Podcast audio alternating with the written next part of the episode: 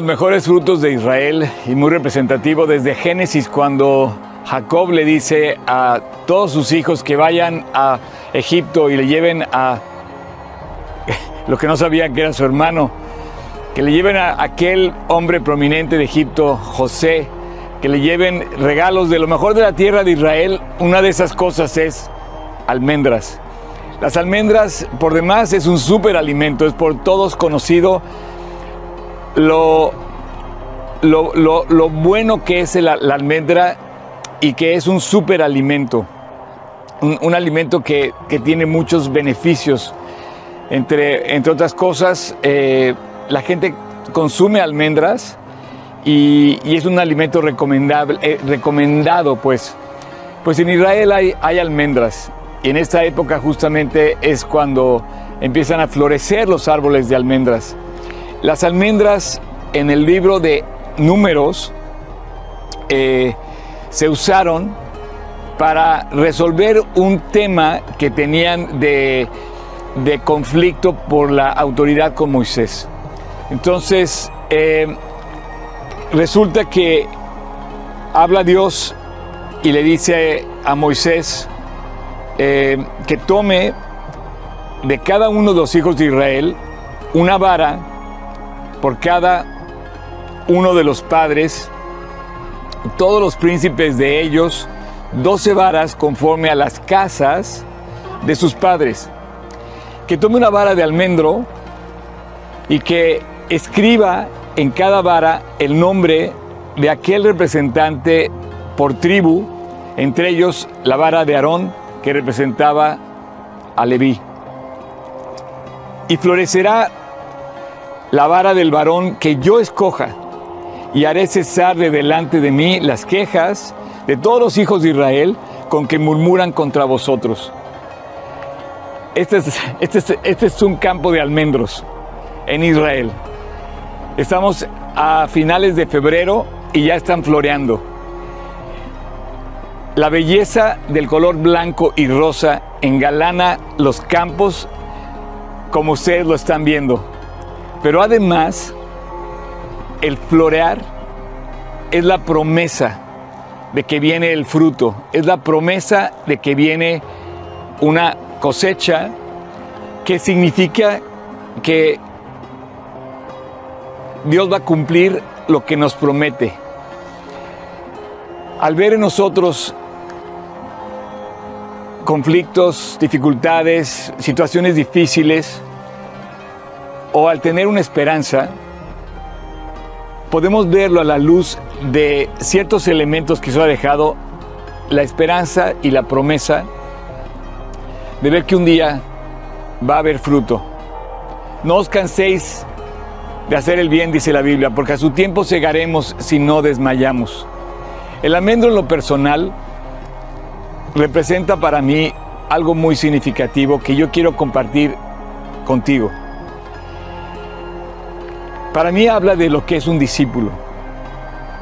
El almendro, la vara de almendro que reverdeció, la vara de Aarón, finalmente fue eh, nombrado por Dios, Aarón, como el representante del servicio a Dios en la casa de Dios.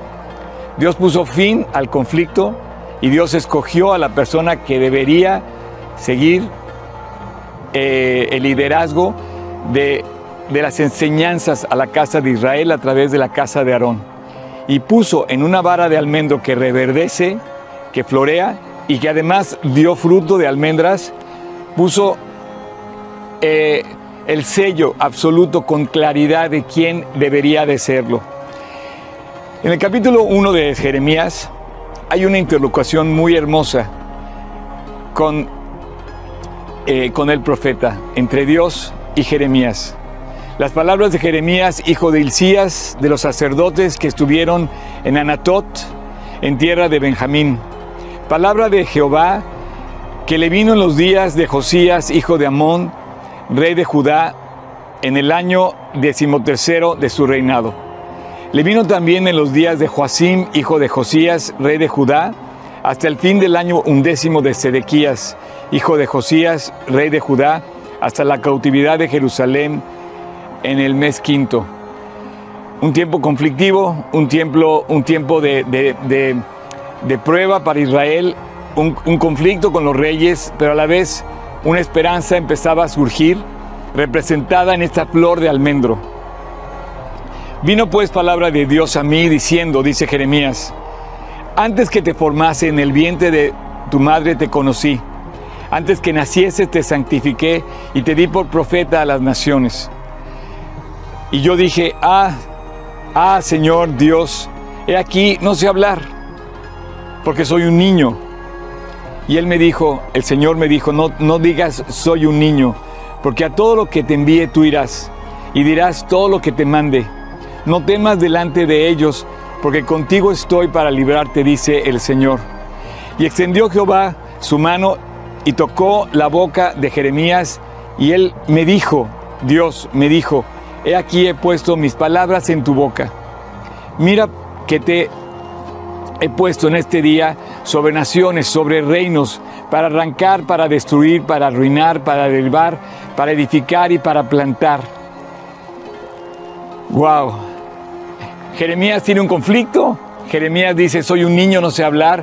Dios toca su boca y le dice, no digas, soy un niño porque yo te escogí, yo te capacito, yo te doy la fuerza y la gracia para hacer lo que quiero que hagas. Vas a ir a las naciones y vas a hablar con todas las naciones y vas a predicar lo que yo te voy a decir. Vas a hablar de la grandeza de Dios, vas a hablar de, la esperanza que hay, vas a hablarle a los reyes, a estos reyes en el tiempo que tú estás viviendo, de la esperanza que un día Dios va a restaurar Israel. Si bien iba a ser conquistado Israel, Jeremías iba a hablar de la esperanza de un día que un día iba a volver eh, Israel a su tierra. El almendro representa esa esperanza, esa, esa, esa fuerza de Dios, esa en su promesa, en su palabra. Dios promete algo que va a cumplir y que no nos va a fallar en esa promesa. El almendro representa en Israel la esperanza, la promesa de bendición. Y cuando Dios bendice a Jeremías, lo hace a través del almendro y le dice, Mira que yo te escogí. No temas delante de ellos, porque contigo estoy para librarte. Dios pone estas palabras. ¿Tú sabes cuántas veces dice no temas? ¿Tú sabes cuántas veces te dice no temas porque yo estoy contigo? Se lo dijo a Moisés, se lo dijo a Isaías, se lo dijo a José, se lo dijo a Jeremías, se lo dijo a todos los que hemos creído en Él y te lo quiere recordar a ti el día de hoy a través de estas bellísimas flores y de este árbol precioso de las almendras. Y dice, y extendió Dios su mano y tocó mi boca y dijo, he aquí he puesto mis palabras en tu boca. Mira pues que te mando que en este día estés sobre naciones y sobre reinos, para arrancar, para destruir, para arruinar y para derribar, para edificar y para plantar. Cuando se limpian los campos, efectivamente se arrancan, pero después se vuelve a sembrar se vuelve a, plantar y se vuelve a edificar. Eso es lo que ha pasado en la tierra de Israel. Ha sido arrancada muchas veces y ha sido sobreedificada muchas veces. Y hoy es un testimonio en pleno 2023 de lo que ha sido otra vez establecido Israel en su tierra. Pero la historia se pone aún mejor y dice, la palabra de Dios vino a mí diciendo, ¿qué ves? ¿Qué ves, Jeremías? Y yo dije, veo una vara de almendro. Y me dijo Dios, bien has visto tú, porque yo apresuro mi palabra para ponerla por obra. Esta interlocución que tiene Dios con el profeta es súper interesante y toca mi corazón de una manera muy profunda. Dios le pregunta a Jeremías, ¿qué ves? Y en esa visión él ve una vara de almendro. Y tú estás viendo detrás de mí, alrededor de mí, estos árboles preciosos de almendras. Y, y estás viendo lo que es una vara de almendro. ¿Cómo habrá sido la vara de Aarón? ¿Cómo habrá sido la vara que tomaron? Pues era una vara de un árbol como estos, que reverdeció y que dio almendras. Y le dice, ¿qué ves tú, Jeremías? Le digo, veo una vara de almendro, una vara de un árbol que eh, tiene estas flores y tiene estas frutas, las almendras. Y dice, bien has dicho tú, porque yo apresuro mi palabra para ponerla por obra. Te voy a, te, voy a revelar un, algo que descubrí en mi visita a Israel. Resulta que el almendro es el primer árbol en florear en Israel. De todos los árboles que van a dar fruto en esta primavera, el primero, el que se adelanta todavía terminando el invierno, todavía en el frío invierno, empieza a florear y se adelanta. Y para mí esto habla de, uno, de un discípulo. El discípulo que se adelanta a los demás, que pone el ejemplo, que muestra dónde ir, que, te, que, te, dice por dónde actuar, que toma la iniciativa. Eso es un discípulo, que decide dar fruto, inclusive antes de que otros lo den, que no espera que otros den fruto. Para mí, esta enseñanza que hace Dios con Jeremías habla de lo que es un discípulo, un hombre, una mujer decididos en vivir para Cristo y seguirlo con todo el corazón, que son los primeros en dar fruto como el almendro. Bien has dicho tú, le dijo Dios a Jeremías, porque yo apresuro mi palabra para ponerla por obra. El, significado en hebreo de la palabra almendro, la traducción al hebreo es sheket. Y sheket puede ser como vigía o vigilante, y eso es lo que mí es un discípulo. Es, alguien que está velando, que está vigilando, que, que cumple con aquel mandato de Cristo y de Dios que dice, velad porque el tiempo está cerca, velad porque hay que guardar nuestras vidas, velad para cuidar nuestras vidas. El almendro es sin duda una, una, una representación de lo que Dios quiere hacer contigo y conmigo. Dios quiere que seamos discípulos, que demos fruto primero, que no esperemos a los demás para ver qué van a hacer, para entonces imitarlo. Todos los demás están esperando que alguien vaya adelante a poner el ejemplo. El almendro hace lucir los campos con una belleza excepcional. Un discípulo hace lucir a Dios con el testimonio que da por seguirlo en su forma de hablar, en su forma de vivir, pero también en su forma de mostrar el amor de Cristo, el amor de Dios hacia los demás. Qué precioso ejemplo, qué preciosa comparación que Dios hace de un hombre o de una mujer con un árbol como estos, que además da un fruto por demás sano, pero que embellece de una manera extraordinaria eh, el entorno. Un discípulo alumbra. Un discípulo es sal. Un discípulo es un almendro en flor. Yo quiero ser ese discípulo. Yo quiero que tú seas ese discípulo.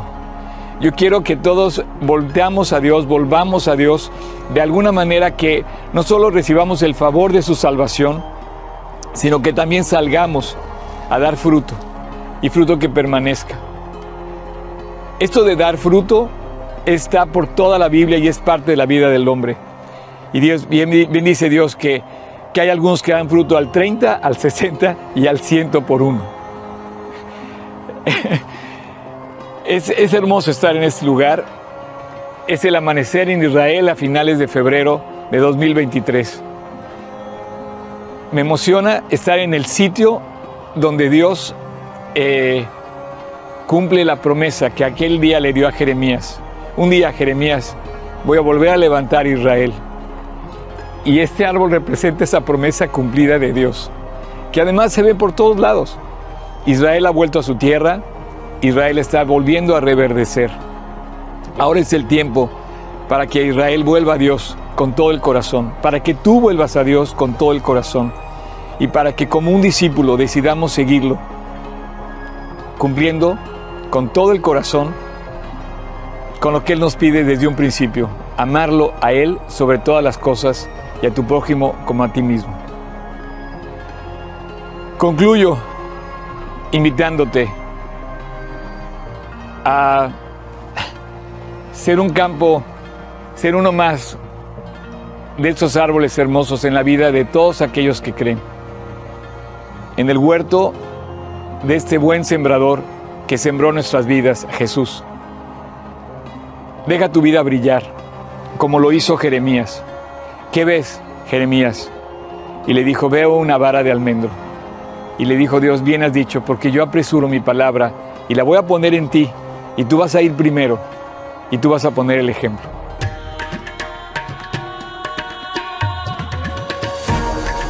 Jeremías no comenzó su ministerio con aquellas visiones de la gloria de Dios y querubines descendiendo sobre el templo, Jeremías comenzó su ministerio con esa visión de esa vara de almendro. Comenzó su ministerio en un suave y fresco llamado de Dios. Dios hace un reencuentro con el hombre y lo llama a un fresco reinicio, a un inicio con Él. Así comenzó Jeremías y así comienzan todos los que reciben el llamado de Dios. Así es que hoy Dios está llamando a la puerta de tu corazón nuevamente. ¿Para qué? Para que tú te reencuentres con Él. El reinicio de una relación fresca, sencilla y suave de encontrarte con Dios. Es el primer mandamiento, volver a Dios y amarlo, tomarlo a Él. Y lo demás, cuando vengan en el futuro, todo va a estar seguro porque vamos a estar con Él y vamos a estar caminando con Él. Esta es la gran diferencia y esta es la gran herencia del creyente, la bendición de caminar con Cristo. Jeremías es el ejemplo de, aquel, de aquel discípulo que se adelanta, que advierte, que, que, que camina con Dios cerca de Él. Y hoy nos está recordando el llamado que tenemos todos nosotros, tú y yo. ¿Cuándo vas a responder ese llamado? No tardes más. Dios está a la puerta, llamando a la puerta de tu corazón. En el fresco y suave murmullo del amanecer, diciéndote, si pides perdón, si te arrepientes y vuelves a Dios, yo tengo la promesa de hacerte florecer otra vez. Si quieres caminar conmigo, caminemos juntos. Yo tengo la promesa de guiarte y llevarte todos los días, cada día más cerca de mí y en, y en eso de la bendición que significa eso. Y cuando pases por las pruebas, yo voy a estar contigo. Así es que entablemos esa relación, dice Dios. Ese es el inicio, ese es el fresco llamado. ¿Qué estás esperando? El día de hoy, vuelve a Dios con todo el corazón. Gracias a Dios que tenemos estos ejemplos, estos bellos ejemplos para imaginar, para ver que Dios está cumpliendo y llamando. Cumplió con su palabra, cumplió con su mensaje, cumplió con su misión y ahora llama nuevamente y es el tiempo de responder. No tardes más. Dios está llamando a la puerta de tu corazón. Jeremías eh, no tardó en responder. Jeremías tomó ese llamado y desde joven, desde niño, con todas las torpezas que él veía en su vida, tomó la decisión de seguirlo. Así es que un discípulo toma decisiones desde el primero, de, con la primera llamada. No sé qué edad tengas, si ya pasó mucho tiempo o seas un joven, pero es el momento de tomar esa decisión como Jeremías, en la suave mañana, en el murmullo, en la belleza de lo que representa el favor y el amor de Dios.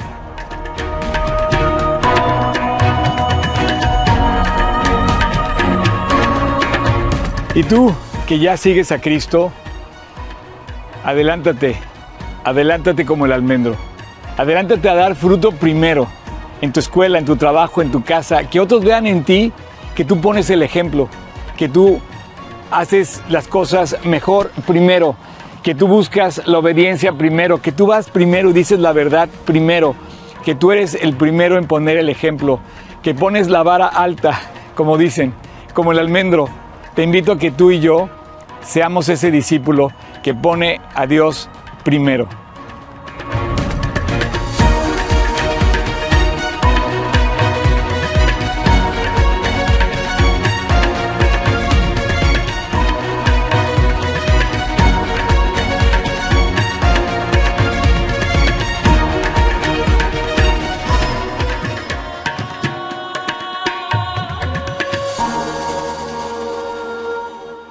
Dios, le mandó a Moisés adornar, decorar el, eh, el candelabro de oro con eh, las flores de almendras.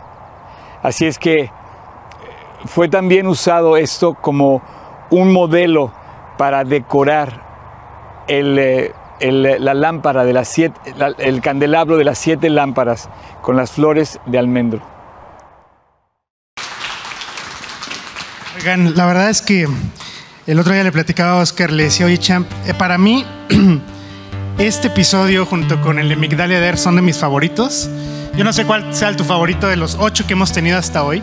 Que nueve contando con que hubo uno doble. No sé si, si no sabes cuál es el doble, baja la app o suscríbete a nuestro canal. Hablamos de Legión y de este no, no se puede esconder, que Oscar habló acerca del el endemoniado y de su cita, lugar este alto donde, donde Jesús estaba predicando del otro lado de, perdón, ando buscando esto, de, de, Capernaum. ¿Se acuerdan?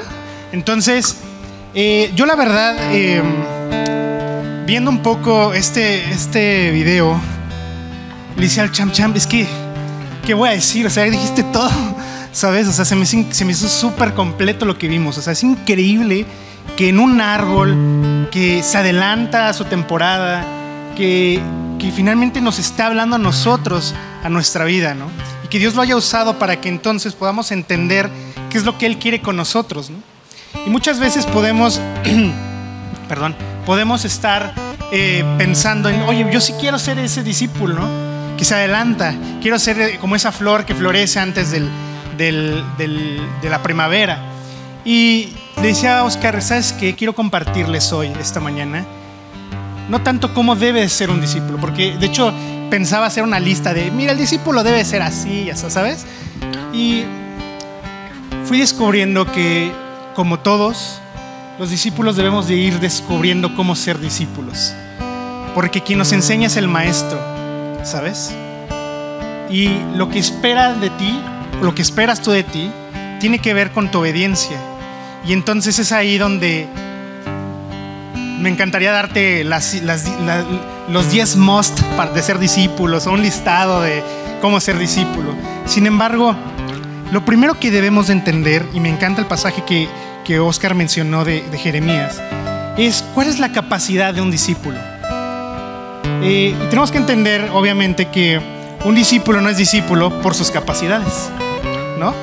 Evidentemente, pues, nuestras de hecho, por nuestra incapacidad llegamos a Dios, porque no somos capaces, ¿sabes? Y entonces cuando llega Jeremías y le dice, oye, pues es que no sé hablar y estoy muy chavo, ¿no? Entonces le dice, oye, o yo no te estoy buscando, por eso es más, yo planeé esto desde antes que nacieras, ¿sabes?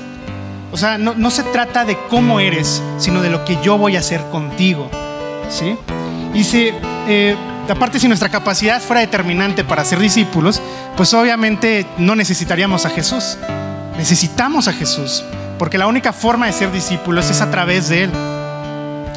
Y además, Jeremías si leemos en el pasaje en el versículo número 5. Eh, antes que te formase en el vientre te conocí y antes que naciese te santifiqué. Te di por profeta a las naciones. Y, dice Jeremías que dijo, ah, Señor Jehová, así como de, híjole, pues me encantaría, pero pues, ¿qué crees? Estoy muy joven y no sé hablar, ¿no? Y Jeremías tenía alrededor de 20 a 30 años en realidad era un young adult, ¿no? Era un, era un cuate que, que estaba en, en, en, la flor de su juventud, voy a decir. no, no es cierto, pero de alguna forma ellos, él, perdón, era una persona joven que no tenía la experiencia tal vez como para poder ser enviado a las naciones. Su, su, ministerio no era cualquier ministerio, era el ministerio donde, donde Dios lo iba a usar para que los demás escucharan quién era Dios. Y además eh, poder exhortar a su pueblo de que regresaran a Dios, ¿no? Es como si yo llegara contigo y te dijera, oye, estás mal con tu vida. Y me dices, ¿tú quién eres, no? Este un morrito de 30 años que me está diciendo qué debo de hacer, ¿sabes? Entonces muchas veces la gente desprecia lo que Dios quiere decirnos a través de las personas. Nunca menosprecies eh, la enseñanza, ¿sabes? Y me encanta que aparte en el versículo número 7 dice, me dijo Jehová, no digas, soy un niño. Así de Dios dice, oye, no digas eso. Me encanta la actitud y el amor de Dios. No digas eso. Porque a todo lo que te envíe irás y dirás todo lo que te mande. O sea, Jesús le estaba diciendo, oye, ¿sabes qué? Eh, yo ya tengo todo controlado. Lo único que tienes que hacer es dejar que Dios use tu vida. Y no hay argumentos contra esto. ¿Qué más le puedo decir a Dios? Dios, ah, no, es que sabes qué, este, híjole, pues no tengo dinero para viajar. Le puedes sacar los argumentos que quieras, ¿sabes? Para ser discípulo. Y, es ahí donde Dios dice, oye, pero si, si te estoy llamando, o sea, ¿por qué, ¿por qué rechazar ese llamado? Y luego en el versículo 8 dice, no temas delante de ellos, porque estoy contigo, estoy para librarte, dice Jehová. Dice que extendió Dios su mano y tocó la boca de Jeremías. Y Dios dijo, he aquí he puesto mis palabras en tu boca. Y esto me recuerda mucho a que muchas veces eh, Dios siempre expone un acto de fe, ¿sabes? Un acto donde, donde, por decir, como Moisés extendió un acto para poder confiar en Dios. Dice que Dios tocó la boca de Jeremías, así como de, oye, yo estoy en control. Moisés encendió una zarza, ¿sabes? Y con muchos otros, Él siempre se manifestó para decirte, oye, confía en mí, ¿no? ¿Y qué creen? Hoy en día, a lo mejor no tenemos la zarza y Dios no está tocando nuestra boca, pero hay algo que Dios sí nos dejó para confiar y acercarnos a Él, que es su palabra. Dios extendió su palabra hacia nosotros para que confiáramos en que ser discípulo no se trata de lo que yo pueda hacer y de mis capacidades o de lo que yo pueda entender de la Biblia, sino, lo que, sino se trata de cómo Dios quiere guiarme a mí y cómo voy a conocerlo a Él. Si he puesto mis palabras, no habla acerca de alguien que, que no tuvo opción que decir. Cuando se refiere a esa, a esa, a esa, a esa frase, se está refiriendo a que Dios le, le, iba a dar todo el entendimiento a Jeremías para que lo que Dios quería que dijera, lo dijera. ¿Sabes? O sea, Jeremías iba a ir a predicar con todo el entendimiento de decir el mensaje que Dios iba a darle a las naciones. Y así debemos de ser nosotros. Cuando yo hablo de Cristo, no lo, no lo hablo porque solamente Dios me lo reveló, lo hablo porque estoy entendiendo lo que Dios me dice. Pero ¿cómo llegamos a ese lugar? ¿Cómo llegamos al entendimiento? Eh, creer y confiar en Dios son cualidades que Dios quiere fortalecer en nuestras vidas. Y entonces, a todo esto tú me preguntarás, oye, ¿y entonces de qué va a ser discípulo? O sea, ¿de qué se trata esto? Y ahí es donde viene, me encanta esta parte, viene la segunda frase. Y tiene que ver con el versículo 11. Y le dice, palabra de Dios vino a mí, diciendo, ¿qué ves tú, Jeremías? ¿Qué creen que Dios invitó a hacer a Jeremías? Lo invitó a observar. ¿Qué ves?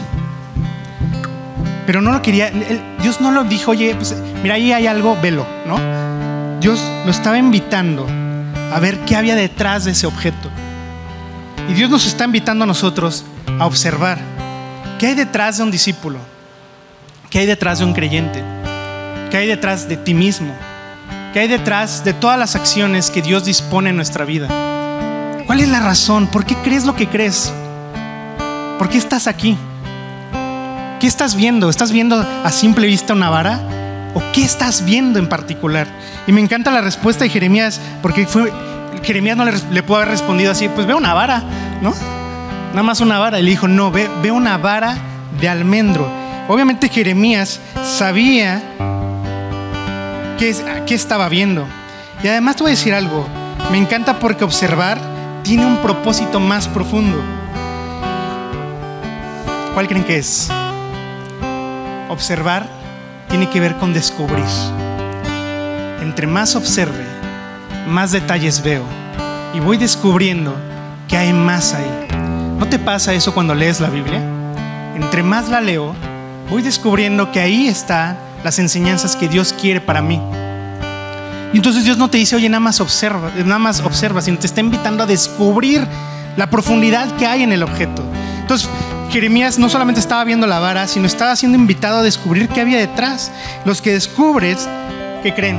Son los que abren la brecha y los que la observan solo pasan por ella. ¿Tú quién quieres ser? ¿El que observa o el que descubre el camino que Dios quiere abrir para tu vida. Y entonces respondió Jeremías y dije, veo una vara de almendro. Y lo que percibimos, que creen, tiene una visión limitada. Muchas veces todo lo que vemos no alcanza a comprender la profundidad del proyecto de Dios en nuestra vida. Porque el proyecto de Dios es eterno. Todas las decisiones que tú y yo tomamos a favor de Cristo tienen un impacto en la eternidad. Pero tú y yo no nos damos cuenta a simple vista porque nuestra incapacidad está limitada a entender lo que veo a simple vista. Pero Dios te dice, no, a ver, observa. ¿Por qué vienes los domingos? Observa por qué lees la Biblia. Ve más allá. No te quedes con, la religiosidad de quedarte ahí, ¿sabes? De, de detenerte y no involucrarte con lo que Dios quiere hacer en tu vida. Eh, además, como si, como si no fuéramos suficientemente incapaces, ¿no? Dios todavía nos dice, oye, observa más, haz ese esfuerzo, ¿no? Jeremías no pudo haber respondido, veo la vara, pero su respuesta fue muy específica. Y aquí es donde los observadores se convierten en discípulos. En estas personas que no es suficiente con observar, sino con descubrir.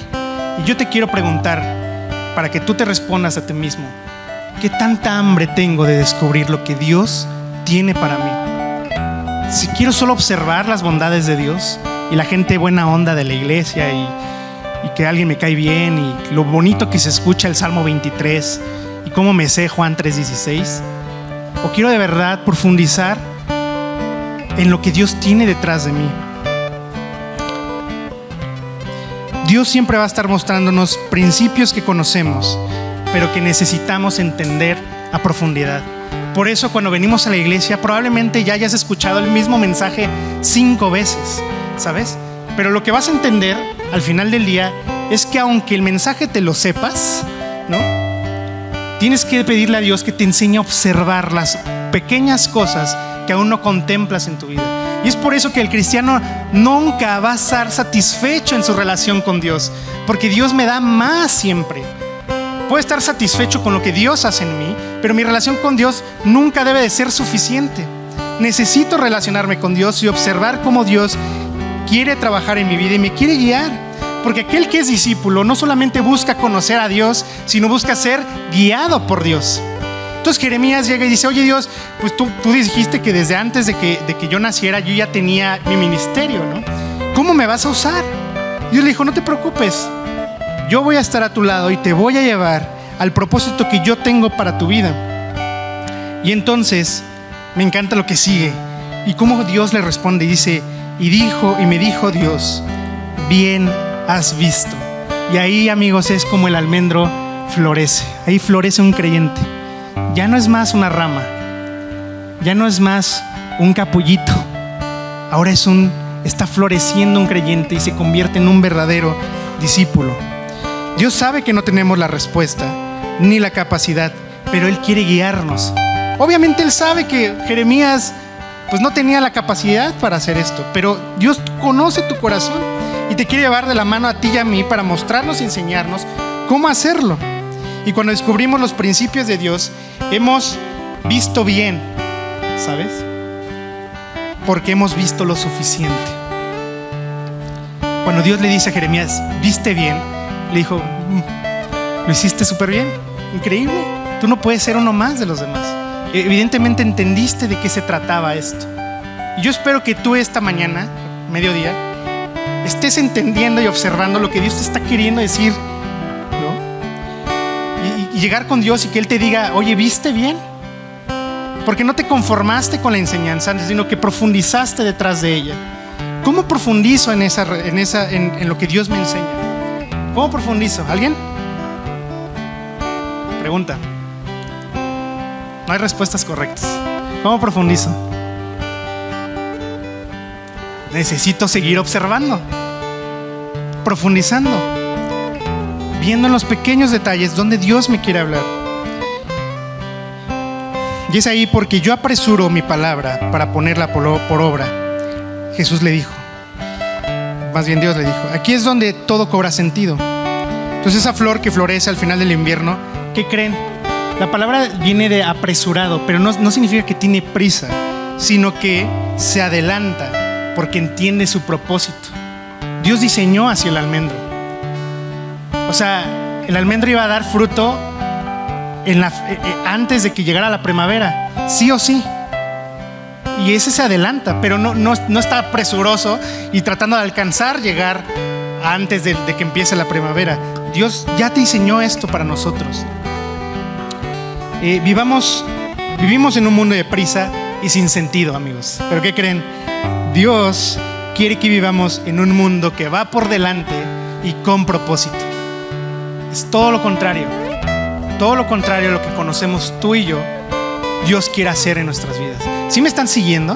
O sea, Dios al final del día está invitándonos a ser más que un creyente. Vivimos en un mundo de prisa. Y aparte me encanta esta relación que hay entre las dos palabras de shaquet y choquet, que es la palabra almendro y la palabra vigía que Oscar mencionó en el video. Porque además, déjame decirte que la labor de un vigía es observar y descubrir. Y cuando entiende lo que descubre, su única labor es anticipar y anunciar lo que descubrió. Entonces, tú y yo tenemos revelado el amor de Dios, en su amor de Dios, la verdad, pues que es que Cristo Jesús vino a morir por nosotros. ¿Qué voy a hacer con esa noticia? Pues me adelanto, ¿no? A la primavera antes de que sea tarde. Me adelanto y entonces la ocupo para poder anunciar la palabra de Dios. Dios usa la vara de almendros para invitarnos a unirnos a su proyecto y no solo ser parte de él. Y déjame preguntarte algo. ¿Vives la vida cristiana o vives tu vida en Cristo? Es muy diferente. ¿Qué quieres hacer con tu vida?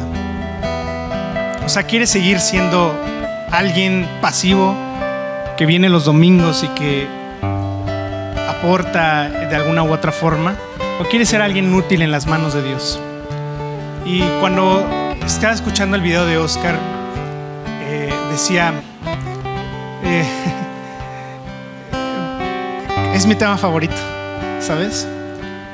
Porque yo no le hallo sentido a mi vida sin conocer más a Dios y sin, sin querer servirlo. O sea, la única forma en que yo puedo, o sea, yo no me puedo contener a quedarme sentado y escuchar un mensaje. Necesito compartirlo.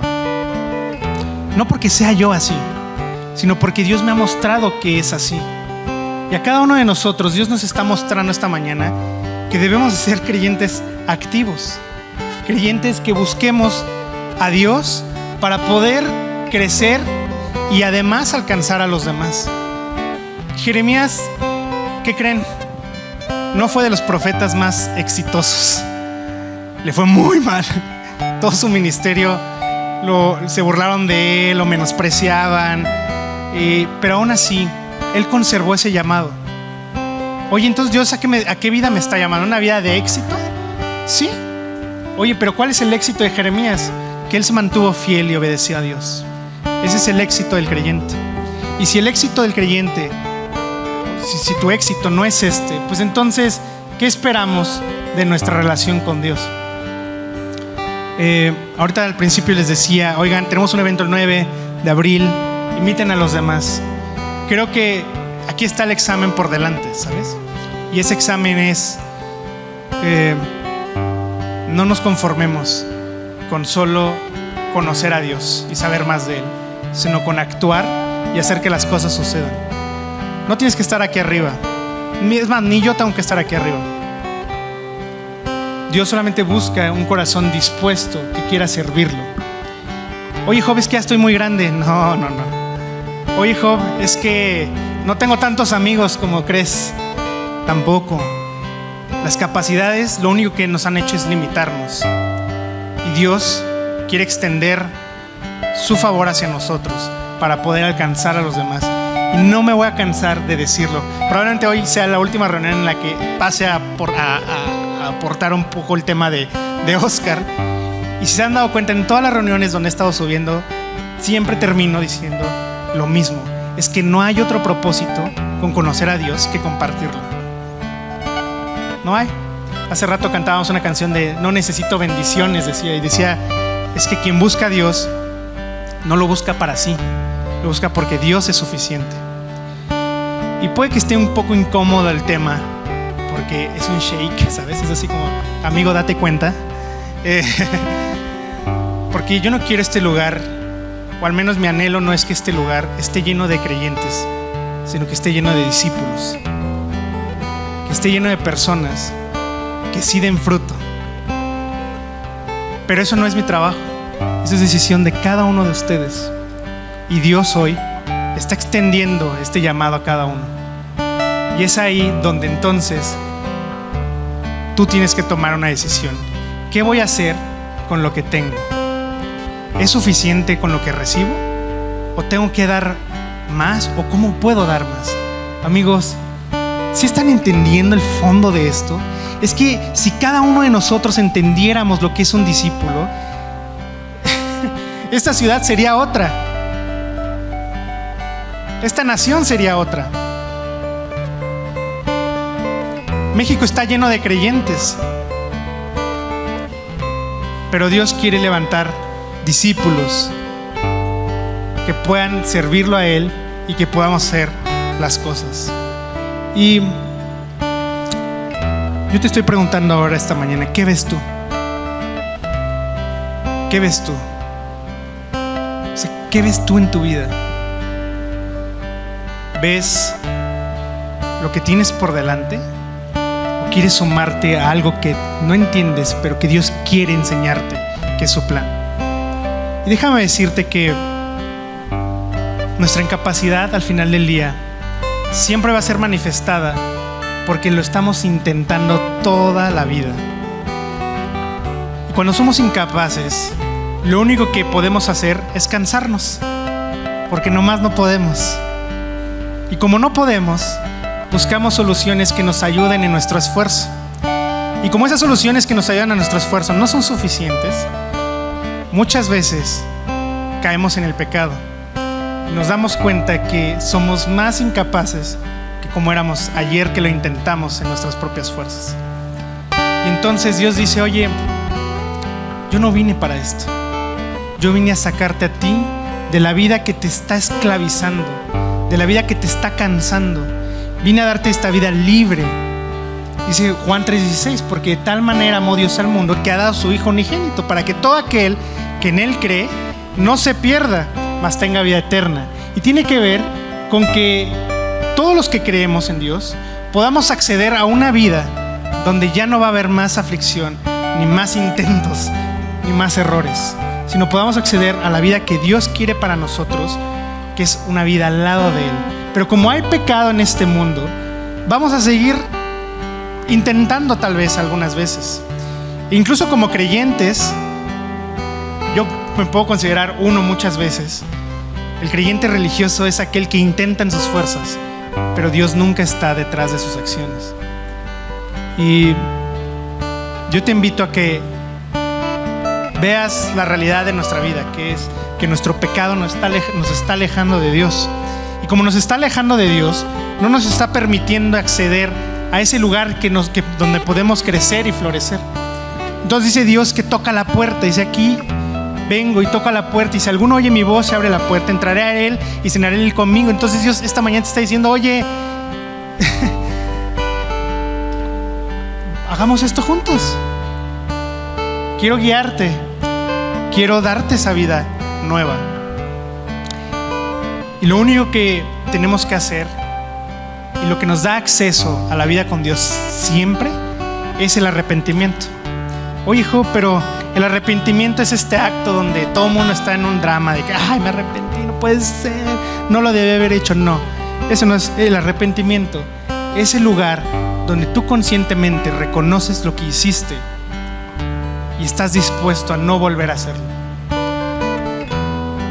Y además, sabes que si no lo haces, probablemente tu vida y tu eternidad termine en un lugar lejos de Dios. Dice la Biblia que ese lugar es el infierno. Y el infierno no fue diseñado para, para pasarla bien, ¿sabes? Pero Dios nos quiere extender la mano y enseñarnos y decirnos, eh, aquí estoy. Vamos, quiero llevarte de, de, mi lado y guiarte en tu vida. Y me encanta este pasaje de Hechos 3:19, Pedro diciendo, así que arrepentíos y convertíos para que sean borrados vuestros pecados. No hay forma de que los pecados se borren de nuestra vida si no nos arrepentimos, si no reconocemos que necesitamos a Cristo. Si tú no reconoces que necesitas a Cristo, entonces tú sí eres capaz. ¿Sabes? los que aceptamos que somos incapaces, constantemente reconocemos que necesitamos a Dios y que todo lo que hemos hecho no nos va a funcionar nunca más en la vida. ¿Por qué? Porque dice que las personas que se arrepienten tienen acceso a un tiempo de refrigerio que es solo al lado de Dios. ¿Dónde quieres estar tú hoy? ¿En tu propia capacidad? ¿En el lugar donde crees tú que vas a pasarla mejor? ¿O en el lugar que Dios quiere guiarte y quiere alcanzar a los demás? Lo único que te separa de esto es simplemente reconocerlo. Sí, lo más difícil del ser humano es que reconozca, porque implica que tienes que reconocer un error. ¿Cuántas, ¿A cuántos nos cuesta a veces reconocer los errores? Pero ese es el milagro de milagros, que tú y yo podamos ser capaces de reconocer que necesitamos a Dios y que nuestro error nos ha separado de Él. Si tú quieres entrar otra vez a la presencia de Dios, lo único que necesitas es reconciliarte con Él. ¿Cómo me reconcilio yo con las personas?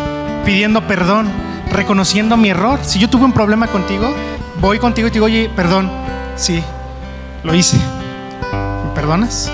Entonces, eso es, eso, eso es, te sale el cálculo, es simple, tan simple como eso. Dios quiere que te acerques ahí y que entonces con un corazón honesto, arrepentido, tengas acceso a la eternidad que Dios quiere para ti. Si, si a ti te interesa esto, lo único que tienes que hacer es reconocerlo. Oye, Job, ¿cómo lo voy a hacer? Muy simple. Déjame guiarte en una oración.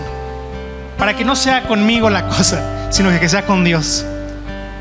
Donde tú le digas a Dios las palabras que necesitas decirle para reconocerte, para, para poder reconciliarte con Él.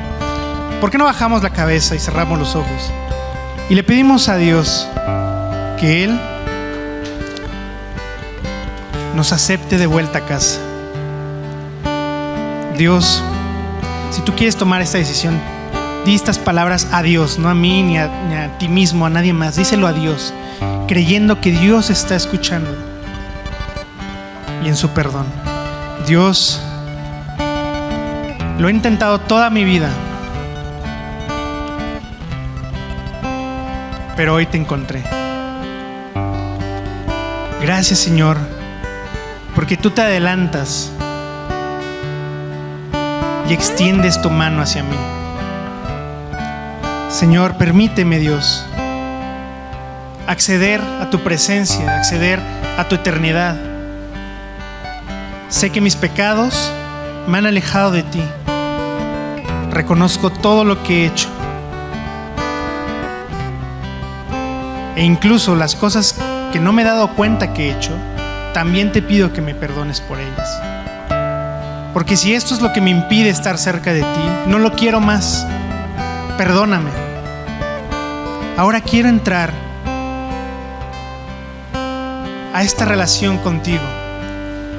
Escuché de discípulos, quiero ser uno de ellos. Limpia mi corazón y entra a gobernar mi vida, Dios. Llévame a ser una nueva criatura, Dios, que pueda ser transformada por ti y usada por ti, Jesús. Gracias, Señor, por el sacrificio de tu Hijo Jesús en la cruz, porque sin ella no tendría acceso a ti, Dios. Permíteme, Dios, hablar de esto a los demás. Y derrama, Dios, en mí tu amor para que pueda seguir conociéndote a profundidad. Y llévame a ver las cosas que no veo a simple vista, para entonces ver con tus ojos y pueda, pueda vivir esta vida nueva a tu lado, Jesús. Te lo pido todo esto en el nombre de Jesús. Amén. Si tú hiciste esta oración esta, este mediodía, déjame decirte que no solamente hiciste, se lo dijiste a Dios, sino que acaba de suceder algo tan increíble que es que de ese árbol acaba de florecer una nueva flor. Tú eres esa flor. busquemos y procuremos hacer digno lo que Dios nos dio, ¿sabes? Entonces amigos, la verdad es que, como les dije, finalmente tenemos algo que hacer y yo quiero hacerlo a su lado. De verdad, con todos, con todos y cada uno de ustedes. ¿Cómo? Vamos a pedirle a Dios que nos guíe. ¿Cuándo? Vamos a pedirle a Dios que nos lleve a ver las cosas. Pero hagámoslo juntos. Y si tú tomaste esta decisión, me gustaría saber si la tomaste. Porque es muy importante que entiendas que a partir de ahora la palabra de Dios te va a permitir crecer en ella y poder caminar en ella. No sé si alguien tomó esta decisión esta mañana, alguien que le haya dicho, le haya pedido perdón a Dios. ¿Ya todos? Buenísimo. Pues creo que, bueno, si tú en internet ahí estás y tomaste esta decisión, eh, quiero decirte que finalmente Dios quiere guiarnos toda nuestra vida y Él nos va a, nos va a guiar a medida que nosotros lo busquemos. Entonces también cada uno de nosotros no soltemos de verdad su palabra y vivamos la vida en Dios, no la vida cristiana. ¿Sale? Entonces, que Dios los bendiga. Vamos a escuchar esta canción. Eh, esta canción eh, va a expandir más de esto y me gustaría que se pararan. Vamos a pararnos. Y eh, yo sé que hace calor, amigos. vamos a pararnos, vamos a escuchar esta canción que finalmente habla acerca de, este corazón, este corazón que necesita Jesús. Díselo tú a Él. Muchas gracias por acompañarnos en esta transmisión. A nombre de todo el equipo de G36 Polanco, esperamos sinceramente que haya sido de aliento. Te pregunto, ¿ya estás echando mano de todo el material que está disponible para compartirlo? Aprovechalo y compártelo. Te invitamos a que compartas todo lo que hacemos, que finalmente es llevar el Evangelio a otras personas. Estamos en todos los canales de streaming, YouTube, Spotify y especialmente te invito a que descargues nuestra app y active las notificaciones para que tú eches mano de todo el material disponible que tenemos para ti. Y muchas gracias por tus oraciones, tus aportaciones y tu servicio. Finalmente, servicio estamos todos invitados a llevar la palabra de Dios a los que están cerca de nosotros, pero lejos de Dios. Así es que hay que hacerlo y si esto te sirve, aprovechalo, úsalo. Puedes descargar todo el material también en gt16polanco.org. Gracias por tus aportaciones, que finalmente la iglesia tiene necesidades y tú quizás has sido de aquellos que han ayudado para que esto se lleve a cabo. Y gracias, gracias de verdad, síguelo haciendo. No estoy pidiendo dinero de ninguna manera, es con toda libertad, pero si tú te quieres sumar, súmate en gt16polanco.org diagonal aportar. Y finalmente, muchas gracias por tus oraciones. La iglesia debe ser casa de oración y Dios nos invita a ser casa de oración. Así es que no dejes de orar para que Dios nos guarde limpios, fieles y asidos a la palabra de Dios. Súmate orando, aportando, sirviendo y nos vemos hasta la próxima. Dios te bendiga.